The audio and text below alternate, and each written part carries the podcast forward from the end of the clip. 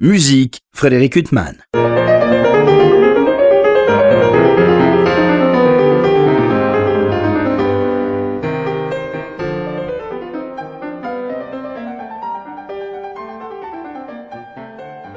Bonjour, Frédéric Huttman au micro. J'ai le plaisir de vous retrouver pour un nouvel entretien. Aujourd'hui, j'ai le très très grand plaisir d'interviewer par téléphone le chef d'orchestre, violoncelliste Raphaël Fay. Bonjour. Alors vous êtes euh, là en Belgique, je crois, euh, et cette interview est réalisée à l'occasion de la parution d'un disque absolument magnifique, euh, avec un itinéraire passionnant, consacré au compositeur Mstislav Weinberg, qui était né donc en 1919 en Pologne et qui est mort en Union soviétique en 1996. C'est un compositeur dont on entend, et avec beaucoup de bonheur, de plus en plus les œuvres, avec notamment, par l'entrelac de Gideon Kremer, qui a beaucoup joué l'œuvre de Weinberg. Est-ce que c'est de cette manière que vous l'avez connue, cette œuvre?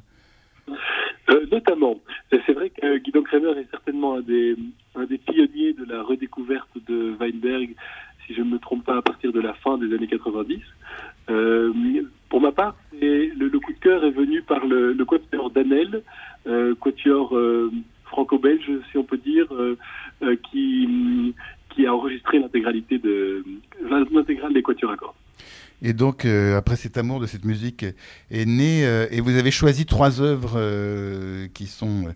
alors, je ne sais même pas s'il n'y en a pas une qui est inédite. En tout cas, il y a ce concertino pour violoncelle, cette fantaisie pour violoncelle et orchestre plus 52, et la dernière œuvre de Weinberg, une symphonie de chambre numéro 4, plus 153.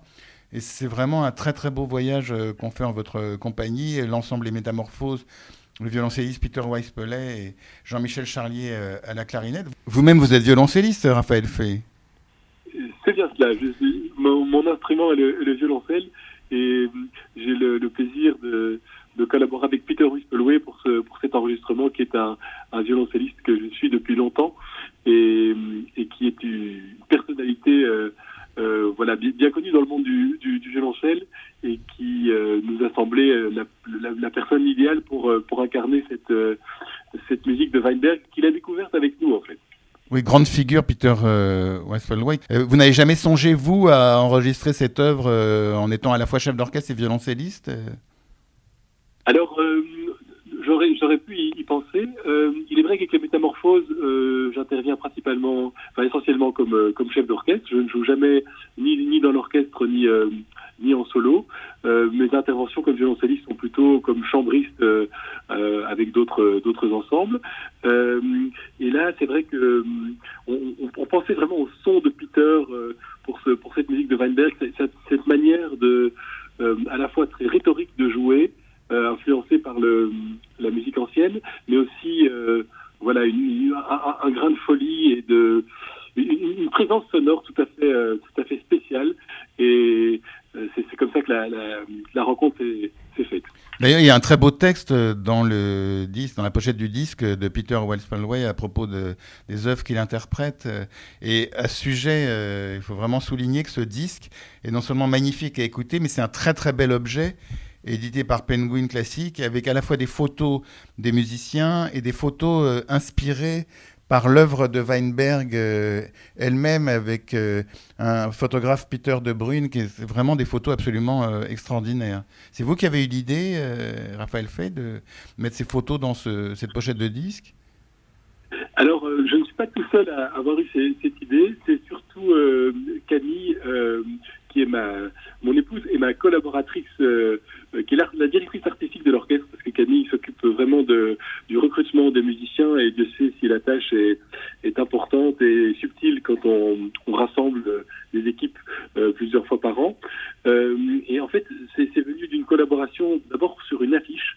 il y avait une, une biennale autour de Weinberg en 2019 à Bruxelles et Peter De Bruyne, qui est photographe, avait participé. Et suite à cette, euh, collaboration, euh, l'idée est venue de, de lui confier euh, la réalisation de, de, de, de disque en, utilisant à la fois ses photos comme, couverture et comme support visuel accompagnant la musique de Weinberg, parce qu'on trouvait que c'était assez il y avait des, parallèles intéressants, mais aussi nous a fait le plaisir d'être présent lors de la session d'enregistrement. Et il a donc sur le vif pendant, la, pendant cette session. Alors ce disque qui s'ouvre par ce concertino opus 43 bis de Weinberg avec un adagio. Alors c'est assez déchirant comme musique. Il y a une sorte de mélopée euh, du violoncelle. Après, il y a une sorte de tissu de cordes qui intervient pour le soutenir. Et puis lui succède alors un mouvement quand même très klezmer, euh, très hébraïsant euh, comme musique. Raphaël fait le deuxième mouvement de ce concertino. Complètement. On, retrouve vraiment les les, les, racines, de, Weinberg avec euh, à, la fois ce, chant, euh, comme vous dites, très très mélancolique, qui est, un peu un chant de, de cantor euh, pour, pour, commencer la, pièce, et ensuite ça part plutôt dans le registre dansant, avec tout d'abord une, danse qui est en fait un, un terquicher hassidique, donc une danse de, disons, du, de l'Est de l'Europe, influencée par la, par la musique turque, si je ne me trompe pas. Euh, et puis après, c'est plutôt une sorte de, de mazurka rapide. Euh, donc là, on est tout à fait dans le, monde euh, polonais, moldave, voire, voire, même balkanique par moment. Parce que Weinberg, euh, donc il est né en Pologne, il a eu une vie euh, euh terrible, enfin soumise euh, à toutes les, les dictatures du siècle, puisque après avoir fui le nazisme en Pologne en 41, d'ailleurs la plupart de sa famille a péri, il a gagné l'Union soviétique et il a été détenu sous Staline et libéré après la mort de Staline grâce à l'intercession, semble-t-il, de Shostakovich. Enfin, c'est vraiment un destin terrible que celui de Weinberg. Oui. Oui, oui, il a, il a vraiment vécu de plein fouet toutes les, toutes les atrocités du, du XXe siècle. Euh, et, il, se sentait d'ailleurs euh, de, de, la vie de, de, ses, de ses proches euh, redevable d'écrire et de consacrer chaque seconde à, à, à la réalisation d'une œuvre artistique. C'était sa, sa, manière de, de transcender euh, cette, cette, biographie euh, troublée. D'ailleurs, cet hommage à Weinberg euh, qui, est, qui, est, magnifique, euh, on a l'impression, enfin, il faut quand même souligner toujours que cette musique, elle est extraordinaire. D'abord, elle est d'une très grande séduction, que ce soit dans la douleur ou euh, dans une expressivité euh, empreinte de musique hébraïque euh, ou de musique plus alerte, mais c'est toujours une musique qui procure vraiment un extraordinaire frisson. Enfin, c'est vraiment de la très très belle musique. Oui, oui, oui, oui. Et ce qui est ce qui est incroyable, je trouve, c'est l'invention mélodique chez Weinberg. Euh, ça, peut paraître euh, simple comme, considération, mais il y a, quelque chose dans les mélismes, dans la, façon d'articuler les, mélodies qui, euh, d'abord, est tout, tout, à lui, mais qui renferme aussi toute une série d'influences et qui est toujours d'une inventivité extraordinaire. Donc, voilà, pour moi, c'est une, des, une des, des, composantes incroyables de, de, de cette musique. Il y a peut-être un autre élément intéressant à relever, c'est que pendant toute l'après-Seconde Guerre mondiale, il était euh, considéré comme un compositeur de musique de film en Union soviétique, tout simplement parce qu'il y avait deux catégories. Il y avait la musique de film et la musique euh, savante, je ne sais pas s'il si, l'appelait comme ça. Euh, et lui euh, était du côté musique de film, ce qui lui donnait un peu plus de liberté que les compositeurs officiels écrivant euh, de la musique de concert. Et euh, donc, euh, il y a peut-être aussi dans sa musique quelque chose de cinématographique. D'ailleurs, il a fait la musique notamment d'un des grands chefs-d'œuvre du cinéma soviétique de l'après-guerre qui est Quand passent les cigognes. Une très belle musique pour un film qui reste un film magnifique parce que beaucoup de ces films sous idéologie communiste aujourd'hui sont regarder Mais Quand passent les cigognes, ça reste un très très beau film et la musique de Weinberg est absolument magnifique. Raphaël Fay. Alors, en plus, il a, entre autres tragédies, il était le gendre de l'acteur Salomon Michaels, euh, qui a été tué sous ordre de Staline euh, en 1948, euh, un assassinat, un, un, pseudo accident de voiture, et je crois qu'il est mort sous les yeux de Weinberg et de sa femme, qui était la fille de Salomon Michaels. Enfin, c'est un homme qui a été confronté à toutes les tragédies du XXe siècle, comme vous le disiez, nazisme, puis communisme. Et sa musique euh, se, se, ressent par la douleur un peu de ces tragédies, mais en même temps, il y a, parfois de la gaieté, euh, il y a des musiques très alertes. C'est pas seulement la douleur, Weinberg. Non, non, non, certainement pas. Euh, c'est toujours d'une grande profondeur, mais il y a, toujours un rayon de lumière, et puis il y a, toujours aussi une, joie de vivre qui, est, présente. il y a autre chose qui est intéressant quand même à étudier dans sa, biographie, c'est que Weinberg a été été malade en fait assez longtemps pendant les dernières années de sa vie. Je crois que c'était la maladie de, de Crohn. il était donc en fait il vivait assez reclus chez lui les, dernières années, mais il a continué à écrire vraiment je, pense quotidiennement. C'est vraiment quelqu'un qui a, vécu, euh, toujours facilement d'ailleurs, mais de, son écriture et qui, s'est entièrement euh, dédié à la, composition euh, tout au long de son existence.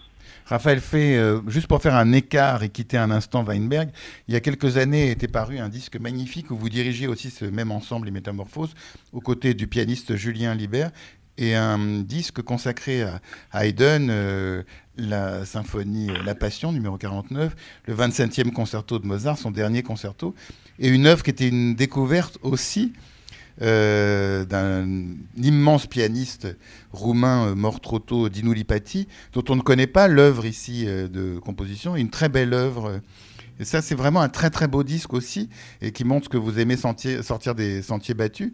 C'était une idée de Julien Libert ou une idée de vous, euh, Raphaël fait cette œuvre de Dino Lipati? Ah, ça vient de, ça vient de Julien. Euh, quand on a, on a évoqué une collaboration, on, avait, on a commencé par faire des concerts autour de, du 27e de Mozart. Et euh, on se connaissait aussi précédemment pour avoir euh, fait de la musique de chambre ensemble, en quintette à clavier notamment. et donc, un jour, Julien me, me, fait écouter cette pièce avec une, une vieille interprétation, enfin un vieil enregistrement de 1942, Lipati jouant euh, avec un, un orchestre euh, enfin, très mal très mal enregistré pendant la Seconde Guerre mondiale. Euh, et, et, et, puis on, s'est dit mais en fait cette œuvre mériterait vraiment d'être enregistrée avec les conditions d'aujourd'hui, avec des, des, des, de bons micros et dans une salle de qualité. Et donc on a on a eu l'idée de la de l'insérer entre Haydn et Mozart pour souligner les, les, trajectoires classiques et néoclassiques, même si j'aime pas tellement ce cette appellation, euh, euh, et, donc présenter euh, ce concerto pour, pour piano et, orchestre de chambre. Très beau disque également pour le label Evil Penguin Classique. Et on va revenir à Weinberg, Raphaël Fay, mais juste une parenthèse. Vous êtes violoncelliste et chef d'orchestre. Comment vous parvenez à conjuguer ces deux métiers, qui sont quand même chacun en, soi des métiers très contraignants Vous arrivez encore à travailler votre violoncelle comme vous le souhaitez euh, pas suffisamment à mon goût. La priorité vraiment euh, à la direction d'orchestre. Donc, euh, pour l'instant, mon, temps est organisé avec des, semaines de direction qui, se, succèdent, mais régulièrement, j'ai aussi des. Voilà, j'essaie d'entretenir la pratique instrumentale correctement. Et en général, quand je me produis au violoncelle, c'est en compagnie de de, de, de quatuor à cordes ou là comme ce soir je, je vais faire un, concert avec le quatuor Karski qui est un, un, jeune quatuor à cordes. On va faire un, un, un sexteur de, de Brahms. Euh, voilà mais je, je oui j'essaie j'essaie de, de, de, rester euh, violoncelliste parce que je pense que c'est euh, c'est pas possible de se, de se séparer de son instrument euh, même si on est occupé avec euh, avec la direction d'orchestre c'est intéressant d'ailleurs parce qu'il y a des chefs d'orchestre qui viennent de, divers instruments, euh, percussions, ça peut être l'alto. Euh, on pense à des grands chefs comme Carlo Maria Giulini, il y a plein d'illustres de vos confrères, euh, ou pianistes comme Leonard Bernstein. Et, et le violoncelle, est-ce qu'à chaque fois le fait de venir d'un instrument en particulier, ça fait que quand on est chef, euh, on, on, est plus attaché à certaines choses, euh, vous aux cordes, ou, ou alors au fil du temps, et eh ben, on oublie l'instrument d'origine pour euh, être un chef d'orchestre, entre guillemets, comme un autre Oui, c'est une très bonne question. Euh, c'est une très bonne question. C'est vrai que finalement, la, direction d'orchestre, c'est un petit peu comme la mise en scène, euh, même si c'est un peu plus en temps réel que la mise en scène, puisqu'on on intervient au moment de la prestation. Euh, c'est un recul qu'on prend par rapport euh, à, l'instrument. Euh, Qu'est-ce que ça peut avoir comme, un, comme incident? Peut-être le fait des violoncellistes, c'est le, soin pour les voix médianes ou pour l'harmonie, le, fondement de, la, ligne fondamentale de, basse. Mais donc oui, il y, y, a pas mal d'exemples de chefs d'orchestre, les plus connus étant probablement Arnoncourt, Toscanini, Kusevitsky. Donc Kusevitsky, c'était la, c'était la contrebasse. Je pensais à Barbirolli aussi, qui était violoncelliste. Il y en a, il y en a, il y en a quelques-uns. C'est certainement un avantage de venir des instrumentistes à Archet, qui sont quand même une famille très présente dans, dans l'orchestre symphonique, et ça permet peut-être de parler aux instrumentistes à archet, aux cordes, euh, dans leur langage. Euh, euh, en dehors de cela, je pense qu'un chef doit surtout se, essayer de d'apprendre le plus d'instruments possible finalement et, essayer d'être confronté aux différentes émissions de son, que ce soit les vents, les percussions ou les cordes.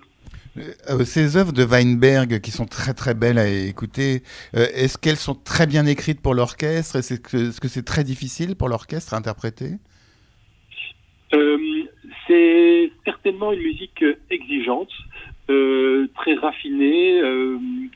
c'est une pour arriver à, faire entendre aussi toutes les, toutes harmonies, toutes les subtilités, il, faut, il faut passer beaucoup de temps. Il y a, des grands changements aussi, euh, des grands contrastes euh, dynamiques, euh, notamment dans la symphonie de chambre, qui vont vraiment d'un pianissimo à, un fortissimo criant.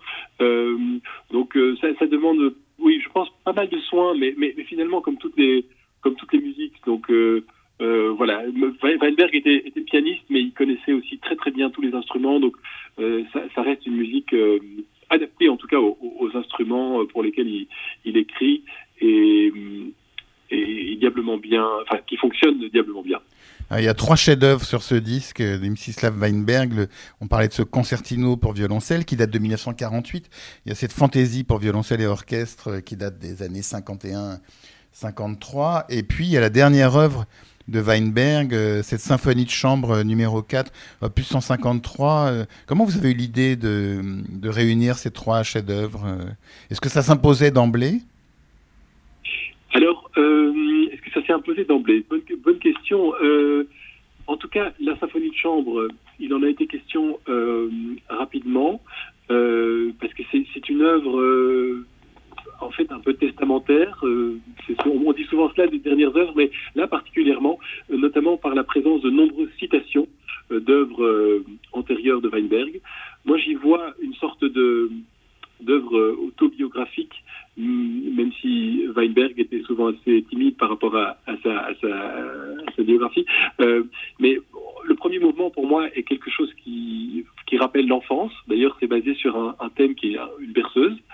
Euh, ensuite, il y a une explosion à un moment donné quelque part qu'on pourrait presque voir comme la, euh, comme le, le, déclenchement de, la Seconde Guerre mondiale et, l'invasion de, la Pologne par, euh, les nazis. Euh, ensuite, il y a des passages beaucoup plus introspectifs et rétrospectifs euh, où la clarinette d'ailleurs joue un rôle très important. Et puis le dernier mouvement aussi laisse vraiment sur une sorte de, point d'interrogation avec ces, interventions de triangle tout à la fin. Donc je pense que cette, œuvre concentre beaucoup d'éléments de, la vie de Weinberg. Et le fait qu'elle ait été écrite après la chute de l'Union soviétique en, 92 euh, est certainement aussi un, élément euh, intéressant euh, à étudier. Euh, puisque c'est vraiment la toute fin de, l'existence de, notre ami Weinberg. Vous parliez du Quatuor Danel, euh, qui a été une des révélations pour vous quand il a interprété ces œuvres de Weinberg. Ils l'ont connu, euh, des membres du Quatuor Danel qui ont connu euh, Weinberg, ou ils n'en ont pas parlé, ou ça vous ne savez pas Ils l'ont connu. Je pense que Marc Danel, le premier violon, a rencontré un jour Weinberg. il y a même eu des échanges de partitions, mais là je pense que c'était plutôt avec la fille ou la seconde épouse de Weinberg.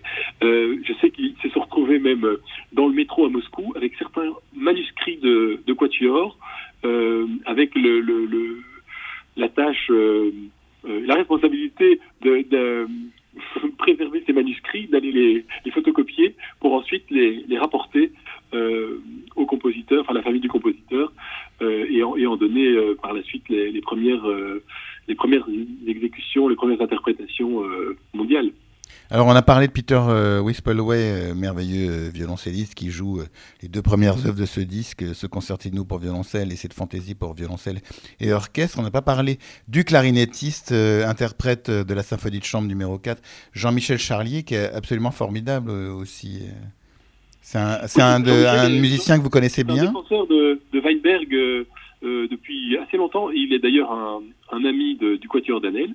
ils, ont, ils ont beaucoup joué ensemble euh, depuis des années. Euh, il est aussi le, clarinettiste euh, soliste de, l'Orchestre national de, Belgique. C'est un, musicien euh, que, j'apprécie beaucoup et qui a une, façon très naturelle de, jouer cette euh, musique et puis une, sonorité aussi qui, qui, qui sied bien à, à, cette œuvre et c'était intéressant de pouvoir travailler avec un musicien qui est à la fois un soliste, hein, à la fois un, musicien assez complet qui est euh, qui peut sans cesse passer de, de la clarinette chambriste euh, à, la, puissance d'un soliste d'orchestre et puis euh, euh voilà une, une, vraiment quelqu'un de, de, remarquable pour ce genre de répertoire. Oui, vous parlez d'ailleurs euh, de, son naturel à la clarinette. Cette euh, symphonie de chambre, comme le concertino pour violoncelle, il y a des accents klezmer euh, et braisants dans certains mouvements. Et lui, il le joue de manière très naturelle. Il caricature pas du tout. Euh, enfin, c'est vraiment euh, magnifique ce qu'il fait, Jean-Michel Charlier. Oui, oui, je suis content que ça, que, ça vous plaise. Et euh, j'espère qu'on aura qu'on aura l'occasion de, de, continuer à défendre cette, euh, cette musique. Il y, a, il y, a, aussi d'autres pièces euh, de Weinberg avec clarinette qui méritent d'être d'être jouées. Donc c'est tout un tout un monde qui s'ouvre. Un monde euh, qui s'ouvre. Heureusement, Weinberg, c'est un compositeur qui est interprété de plus en plus. Vous avez songé à diriger d'autres œuvres, euh, Raphaël Fay, de ce compositeur? Oui, certainement. Euh, les, les, les, la Sinfonietta numéro 1 avec, euh, avec trompette euh, solo, euh, des, pièces aussi euh, pour plus petits effectifs. on, a, on a découvert récemment une, suite pour orchestre de chambre qu'on aimerait bien également jouer. oui, il y a, vraiment beaucoup de choses. Il y a aussi des, pièces avec, avec voix. Qui sont qui sont magnifiques, des cycles, notamment des cycles voix, voix et piano sur des mélodies arméniennes. Euh, il y a, y a beaucoup de choses en fait à, retrouver chez Weinberg et c'est vrai que depuis une dizaine d'années les réalisations discographiques se sont multipliées euh, autour de son anniversaire mais on peut se réjouir que euh, ce mouvement de redécouverte continue à se déployer et qu'il y a encore beaucoup de choses à ressortir. On parlait de votre curiosité insatiable, Raphaël Fay, euh, Weinberg, Dino Lipati, euh, mais vous dirigez aussi euh, un répertoire plus traditionnel. Vous dirigez des opéras de Mozart à l'opéra. Enfin, vous vous cantonnez pas à ces découvertes essentielles. Vous êtes aussi dans tout le non, répertoire non, traditionnel. Je suis, je suis bon, ça, ça, renferme beaucoup de choses, mais j'aime beaucoup tout ce qui est Europe centrale. Donc c'est vrai que Mozart ou Weinberg, ce sont tous des compositeurs qui euh, qui sont passés par là, euh, et qui ont qui ont ce lien avec euh, avec la Mittel Europa. Euh, mais c'est vrai que j'essaye d'avoir un répertoire le plus le plus large possible, et j'ai beaucoup de plaisir à, à diriger à l'opéra les, les, les, les Mozart. C'est quelque chose que j'aimerais continuer à faire dans les années à venir. Oui, vous avez notamment dirigé La Flûte enchantée, L'enlèvement au sérail, euh, Don Giovanni. Euh... Giovanni, ça c'était euh, c'était il, il, il, y a deux ans. Et oui, je, je, voilà, je, je continue aussi dans, dans cette voie-là à l'opéra, exactement. Et puis même Donizetti aussi, pour euh, un répertoire très différent. Oui, oui ça c'est plus le bel canto, c'est c'est quelque chose de c'est tout l'apprentissage de la de la souplesse et de l'accompagnement des chanteurs euh, c'est certainement très formateur aussi pour un pour un chef d'orchestre mais est-ce que et vous enseignez aussi la direction d'orchestre ou le violoncelle euh... Euh, J'enseigne le violoncelle. J'enseigne le violoncelle euh, près de Bruxelles. Et donc, euh, en général, je, commence la semaine par, un, jour d'enseignement, de, et puis le, reste de la semaine est consacré à, la préparation de répétitions ou à, des déplacements autour de, concerts. Et pour vous, la direction d'orchestre, ça s'enseigne ou alors c'est à force de travailler avec des orchestres comment ça se passe? Comment on devient chef d'orchestre? Euh, je crois que c'est toujours, euh, oui, ça, c'est, vraiment la question piège. Euh, Désolé. euh, est-ce que ça s'enseigne? Oui, il y a, il y a des. Disons que la, la, la direction d'orchestre peut renfermer beaucoup de disciplines différentes, euh, que ce soit l'orchestration, le fait, l'étude de la composition aussi. Euh, euh, donc, on- en fait, ça, ça, c'est un peu au, au croisement de, de plusieurs disciplines.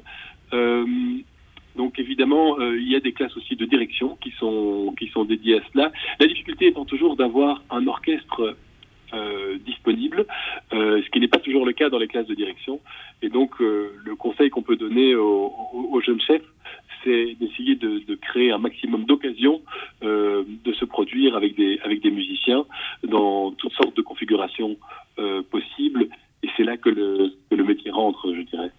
En tout cas, pour en revenir à la direction d'orchestre, la vôtre, euh, je rappelle l'apparition de ce disque absolument euh, magnifique euh, consacré à Mstislav Weinberg. Vous êtes, vous dirigez l'orchestre Les Métamorphoses. C'est quoi? C'est une cinquantaine de musiciens, l'ensemble des Métamorphoses? Les métamorphoses, oui, en général autour de entre 35 et entre 35 et 50 musiciens. Et on se réunit, voilà, en général deux ou trois fois par an sous forme de, de sessions. Et je dirais que la, force, c'est aussi d'avoir euh, des musiciens qui viennent de, de différents horizons, euh, mais qui ont l'habitude de se, de se rejoindre euh, plusieurs fois dans, dans l'année et qui, du coup, euh, voilà, réservent ce temps, ce temps euh, longtemps à l'avance pour pouvoir euh, travailler sur un répertoire et souvent avec un, un projet discographique où voilà, on, on essaye, on essaye toujours de, de, de grouper concerts et enregistrements. Mais ce sont des musiciens qui viennent de différents orchestres symphoniques et Oui, qui oui, se joignent à vous. Tout à fait. Il y, a, il y, a, y, a y en a certains qui sont dans des quatuors à cordes, euh, il y en a qui sont ou dans des ensembles de musique de chambre euh, divers, euh, aussi dans, dans les orchestres bien sûr. C'est assez, assez varié. En tout cas, le résultat est absolument magnifique et c'est vrai qu'on parlait des cordes, particulièrement dans le concertino pour violoncelle, c'est absolument sublime ce qu'elles font les cordes derrière Peter Westphal. On sent un soin chez vous, une volonté de, voilà d'envoûter l'auditeur. En tout cas, c'est parfaitement réussi. Mais ça, j'imagine qu'il y a eu un énorme travail sur les cordes dans ce disque. Euh, oui, oui, certainement. Certainement, euh, il y, a, il y a un, travail de cordes euh, très soutenu. Notre concertmeister y est pour beaucoup aussi. Je dois saluer Bogdan Bozovic, qui est un, un musicien qui vit au Danemark et qui, qui dirige un ensemble là-bas, mais qui est aussi quelqu'un qui fait partie du, euh, du trio à clavier de Vienne. Euh, voilà. Une des caractéristiques aussi de l'orchestre, c'est qu'on essaye de réunir des, instrumentistes euh, qui ont aussi une pratique de la musique baroque, de la musique ancienne. Ça ne suppose pas qu'ils soient, je dirais, que des baroqueux, euh, en- en- entre guillemets, avec, euh, mais, mais qui- qu'ils aient en tout cas une, une curiosité et une, euh, une, pratique dans ce, dans cette, dans ce domaine qui, je pense, apporte notamment une- au niveau du, bras droit, de la façon d'articuler les phrases à l'archet, une, une grande souplesse qui est très précieuse pour aborder toutes sortes de répertoires. En tout cas, un répertoire euh, envoûtant que celui de ces trois œuvres de Mtissa Weinberg que vous dirigez, l'orchestre Les Métamorphoses, avec Peter euh, Wispelwey au violoncelle et Jean-Michel Charlier à la clarinette. Euh, eh bien, on espère un jour prochain vous entendre diriger ces œuvres en France. Raphaël Fay, il me reste en tout cas à vous remercier infiniment d'avoir été par téléphone mon invité. Merci beaucoup Frédéric pour cette invitation.